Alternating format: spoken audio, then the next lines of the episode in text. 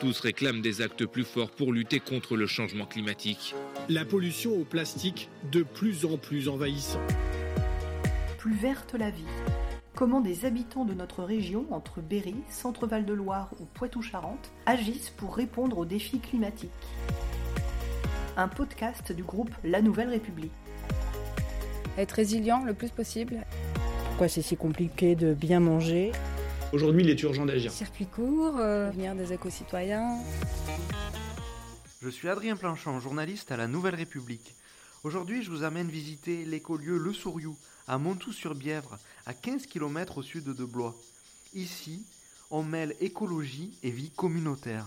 C'est là que Florence Henry et son mari ont construit de leurs mains leur maison en ossature bois de 46 mètres carrés où ils vivent avec leur fils. Le changement climatique a poussé cette mère de famille à fuir les grandes villes pour adopter un mode de vie extrêmement sobre. Elle rêve désormais d'autosuffisance. Un écolieu, c'est un endroit où des familles décident de s'installer pour vivre euh, ensemble, euh, partager des espaces et du coup, euh, faire des choses ensemble, mais en ayant un mode de vie qui est respectueux de l'autre. Euh, voilà, donc euh, nous on est quatre personnes, enfin quatre familles. Euh, donc là on vient de passer devant chez Ben et Manu qui eux sont dans une tiny house. Avant d'être dans la tiny house, ils sont arrivés au Souriou.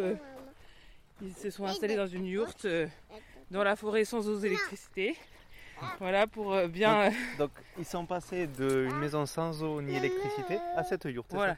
Donc la tiny c'est 18 mètres carrés avec l'eau électricité. Donc grand confort par rapport euh, à la yourte qui, faisait à peu près euh, euh, la même taille, mais du coup sans les commodités du coup eau, électricité qui sont quand même assez importantes, surtout que maintenant ils ont eu un petit, donc avec un enfant on, essaye quand même d'avoir un minimum de confort qu'on peut se passer quand on est quand on est à deux en couple comme ça. C'est quoi votre mode de résistance au changement climatique? Bah Nous, on essaye euh, surtout de, préserver euh, les ressources, c'est-à-dire surtout l'eau. Donc on est en toilette sèche par exemple, donc ça c'est, vraiment pour nous hyper important pour, préserver l'eau.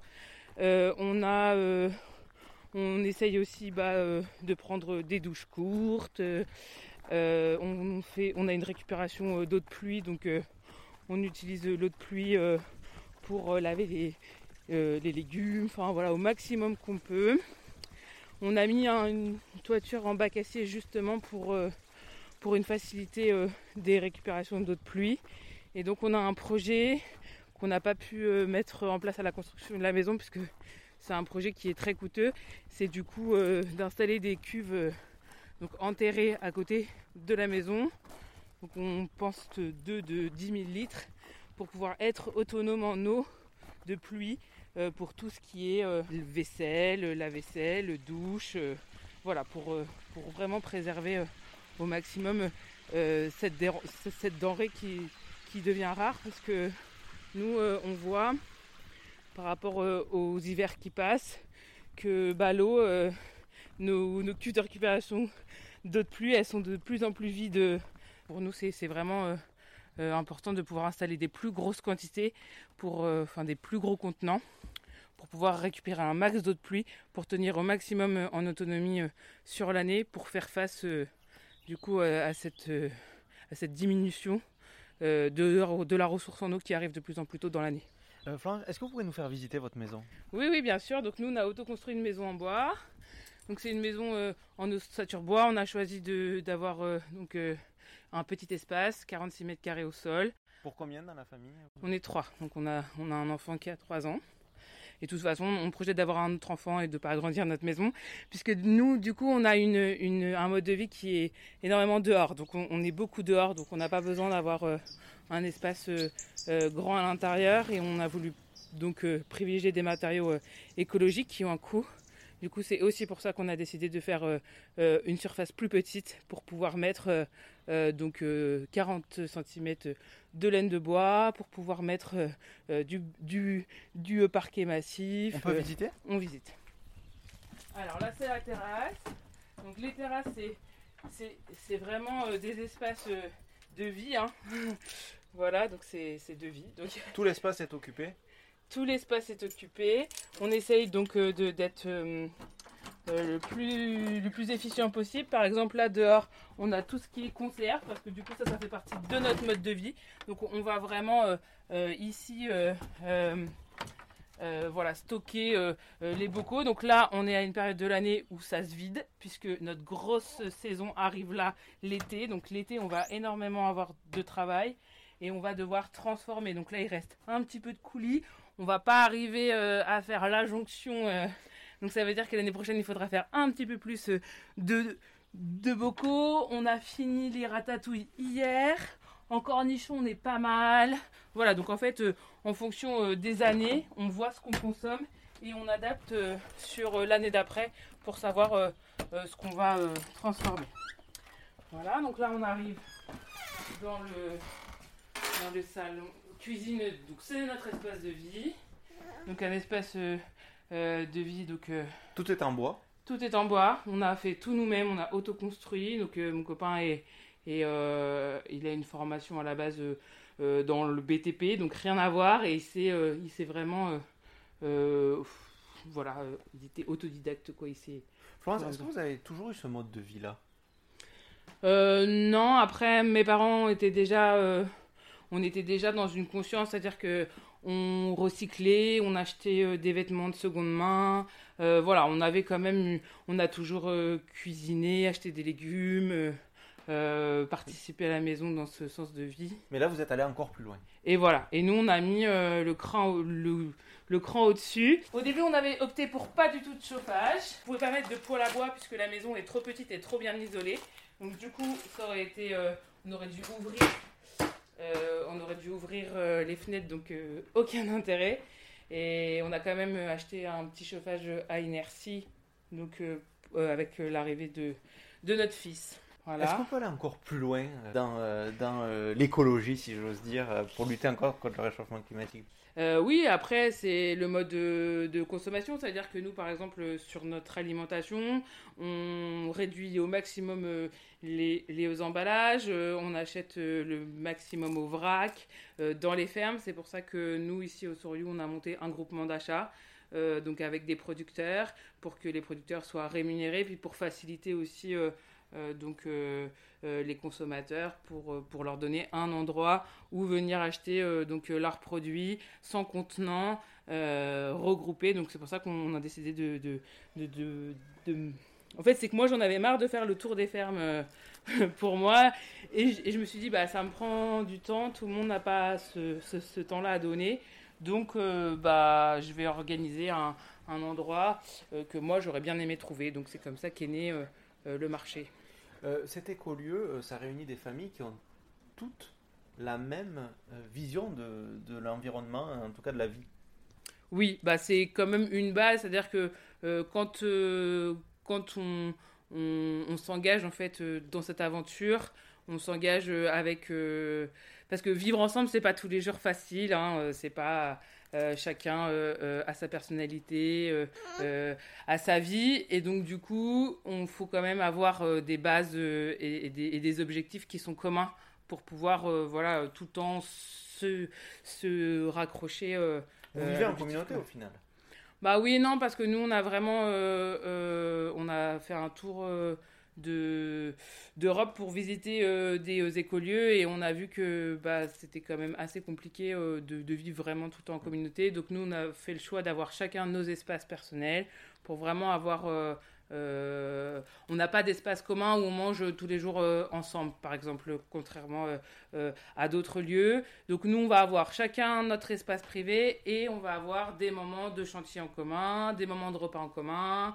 voilà, c'est pour ça qu'on a des, des, des espaces communs, notamment le kiosque là où on a donc installé une cuisine. voilà, pour, euh, euh, rebondir sur, euh, sur, la construction, parce que nous, c'est vraiment super important, c'est que on part de ce qu'on a. C'est-à-dire que tous nos, bâtiments, toutes les structures de nos bâtiments qui sont construits au jardin, elles sont faites avec des acacias qu'on a sortis du bois.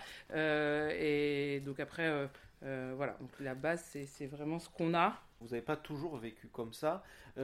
ça a été quoi le déclic pour vous pour venir vivre dans cet écolieu? Mais en fait, euh, moi, donc j'ai grandi ici dans le Loir-et-Cher, puis après je suis partie sur Paris, et, puis j'ai vécu à Bordeaux, donc euh, des grandes villes, parce que justement, j'en avais un petit peu marre de, de, la campagne, sauf qu'en fait, euh, au bout de 4 ans, bah, je me suis quand même lassée de, bah, de, ce, de ce mode de vie. J'avais envie de, de retrouver ce côté campagne, et donc pour complètement couper de la ville, je suis partie en autostop pendant donc trois mois à travers euh, l'Espagne. Et c'est au gré de mes rencontres que je me suis dit euh, je, je veux plus revivre en ville en fait. Je suis passée par par ce besoin d'être à la ville, d'avoir une culture à proximité, d'avoir tout, tout vert tout le temps. Quand je suis revenue ici et que le tabac fermait à 19h, par exemple, je me suis fait avoir quelques fois en me disant oh là là, faut que je me réhabitue. et finalement, avec le recul, je me dis bah voilà, c'est des familles qui finalement bah, à 19h ont aussi besoin de d'avoir de pouvoir retrouver les leurs. Et puis puis voilà. Donc en fait c'est vous regrettez pas votre changement de vie? Ah non. Et en aucun cas bah là ce week-end je suis allée à Paris pour voir les copains justement. On y va une fois par an. Et, et ça m'a un peu coûté quoi les transports les gens tout ça. Et là je ça m'a de à chaque fois que je vais dans une grande ville, ça me reconforte euh, sur le fait que, que vraiment euh, j'ai euh, changerai ma vie pour rien au monde. Et justement, en fait, on voulait pour nos enfants leur offrir un cadre de vie dehors. Moi, je pense qu'on peut être, être, tous acteurs dans, dans, pour le changement climatique, c'est-à-dire que si chacun change ses habitudes, se questionne sur sa manière de de, de consommer euh, sur, euh, sur ses euh, habitudes, et eh ben déjà il y, a, y, a, un travail à faire. Alors je dis pas que qu'il faut radicalement du jour au lendemain changer, mais je pense que c'est vraiment une Pourtant, transition. C'est ce que vous avez fait vous. Oui, après moi j'ai quand même eu le voyage qui m'a permis de, de, de, de, voilà mûrir en fait ma, ma décision. Et finalement euh, j'ai pas tout de suite changé. C'est à dire que voilà euh, euh, les toilettes sèches par exemple ça fait depuis qu'on a construit cette, cette maison là donc ça fait 4 ans maintenant je voulais y passer depuis longtemps. Mais voilà en fait c'est des petites choses qu'on on passe par étapes. Moi je pense qu'il faut pas se mettre trop de pression qu'il faut vraiment faire à mesure de ce qu'on peut. Et tout ce qui est fait c'est déjà c'est déjà ça ça de gagner en fait. Et vous pensez que vous pouvez aller jusqu'où dans cette démarche-là? Euh, jusqu'où, euh, je sais pas. Euh, moi maintenant, je pense que mon rôle, c'est plutôt de, de, pouvoir essayer de transmettre ces valeurs-là. C'est pour ça que qu'on a monté une association pour pouvoir bah, aider les gens dans leur transition. Donc voilà. Après, je garde quand même une, une un confort, c'est-à-dire qu'on a quand même l'eau et, euh, et l'électricité. Après, on, aimerait bien, donc, en allant plus loin, euh, être autonome en eau de pluie, donc avec l'installation, mais c'est une installation qui nous coûte à peu près 40 000 euros, donc, et c'est pas une installation rentable. Donc, si on le fait, c'est vraiment une question de, de, d'éthique. Et moi, ce que je pense aussi, c'est euh, par rapport aux enfants, c'est-à-dire que moi, j'ai choisi vraiment d'avoir un enfant et d'être le plus écologique possible. Je suis vraiment partie sur, sur l'enfance zéro déchet dans le sens où, euh, où bah, j'ai un minimum d'articles de, de périculture. Euh, pour le premier, j'ai une table allongée, par exemple. Pour le deuxième, euh, j'en aurais pas, parce que finalement, je me suis rendu compte que je n'en avais pas besoin. J'allaite mon, enfin, mon enfant, donc j'ai pas tout ce qui est boîte de lait, etc. Donc ça, ça, ça, ça, économise. les couches, bah, du coup, là, avec mon premier, j'étais en couche lavable. Je pense que mon deuxième, je ferai en allant plus loin, du coup, je, vais essayer donc la pratique de l'HNI, c'est l'hygiène naturelle infantile. Donc en fait, c'est du coup, on permet euh, euh, aux enfants euh, de, pouvoir donc faire leurs besoins autres que que dans une couche. Donc en fait, on est très attentif donc aux expressions du visage. Donc voilà, donc je pense que là, j'irai plus loin dans ce sens-là pour limiter du coup les lavages en machine que j'avais euh, avec euh, les couches, sachant que je me, je me, je me mets pas de charge mentale supplémentaire. Ça veut dire que si jamais je me sens pas pas, pas apte à, faire ça à un moment donné, bah je voilà, je, je me mets pas la pression. Et ça, c'est un truc que j'ai vraiment envie de faire passer, c'est-à-dire que il faut vraiment faire en fonction de ce qu'on peut et pas se rajouter euh, de charges mentales supplémentaires, euh, se mettre une pression parce que si c'est pour être euh, du coup pas, enfin désagréable parce que ou surmené parce que finalement on a trop de de charges mentales, c'est pas, pas non plus efficient. Qu'est-ce que vous faites comme métier? Alors moi je, je, fais de la gestion de gîte, donc euh, j'ai trois gestions en gestion et sinon je, je fais euh, donc euh, la commercialisation des maraîchages du, des légumes du jardin. Donc en fait j'ai un métier qui, où je peux adapter mes horaires. Je m'accorde avec mon compagnon pour, pour qu'on puisse s'occuper des enfants. Voilà, des enfants. Dernière question, qu'est-ce qu'ils vous pensent vos proches de votre choix de vie? Est-ce que des fois il y a eu des remarques, des questionnements? Euh, bah, ça a été compliqué par exemple pour euh, surtout ma mère au début quand elle est venue euh, pour le toilette sèche. Elle avait un petit peu de mal avec cette idée d'aller aux toilettes sèches. Donc nous on a vraiment opté aussi pour, pour faire un toilette qui est qui est finalement qui ressemble à un toilette lambda pour pour euh, cacher ça. Euh, sinon, globalement, euh, ils nous soutiennent et voilà, ils n'ont pas le même mode de vie que nous, mais en tout cas, ils nous soutiennent et puis ils sont, ils apprennent des choses avec nous aussi. Ça qui est, on est dans une transmission transversale puisque du coup, à nous maintenant de leur transmettre des choses. Du coup, je trouve ça sympa. Ici, c'est vraiment une vie très verte. Oui, c'est vrai. Bah, la preuve, on est, la terrasse parle par elle-même. on est dans la forêt. Voilà, c'est déjà fini, mais vous pouvez nous retrouver dès la semaine prochaine avec un nouvel épisode. En attendant, n'hésitez pas à parler de ce podcast autour de vous et à le partager sur vos réseaux sociaux préférés.